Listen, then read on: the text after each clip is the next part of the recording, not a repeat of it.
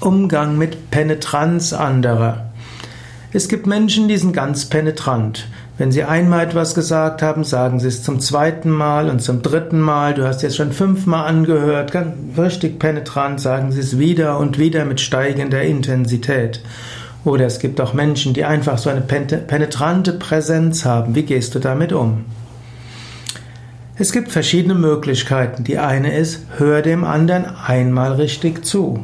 Wenn du ihm einmal richtig zugehört hast und vielleicht das eine oder andere seiner Anliegen auch wertschätzend angenommen hast, vielleicht sogar etwas davon umgesetzt hast, dann wird der andere vielleicht etwas zufrieden sein. Befürchte jetzt nicht, dass der andere dann ja noch penetranter wird. In der Mehrheit der Fälle, wenn jemand das Gefühl hat, das, was er beizutragen hat, wird ernst zu nehmen, wird er etwas ruhiger werden. Zweite Möglichkeit, Du kannst dem anderen das auch klar sagen. Ich habe deinem Vorschlag schon mal zugehört und äh, jetzt nimm bitte nicht so viel Raum ein. Es wäre jetzt mir ein wichtiges Anliegen, dass auch andere dort sind.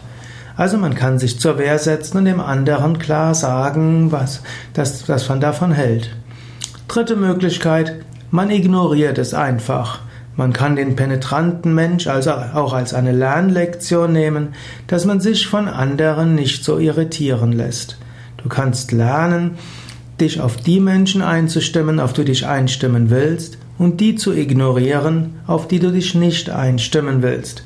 Jemand Penetrantes ist dort eine sehr gute Übungslektion.